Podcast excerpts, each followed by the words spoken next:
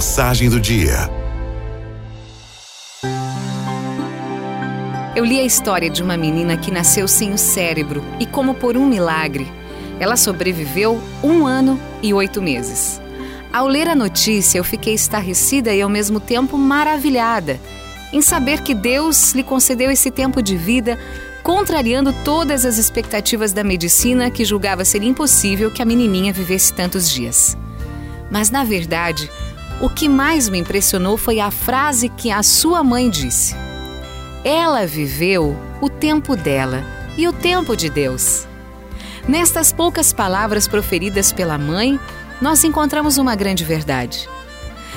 Será que já paramos para pensar que cada um de nós, ao nascer, recebe de Deus um tempo que é nosso e que devemos usá-lo de forma sábia, procurando aproveitar ao máximo possível todas as oportunidades que nos surgem? E me refiro não só materialmente, como também espiritualmente. A cada ser humano é dado um tempo de oportunidade. Como disse aquela mãe, ela viveu o tempo dela e o tempo de Deus. Eu faço votos de que eu e você possamos estar usando sabiamente o tempo que Deus nos deu, vivendo bem cada dia.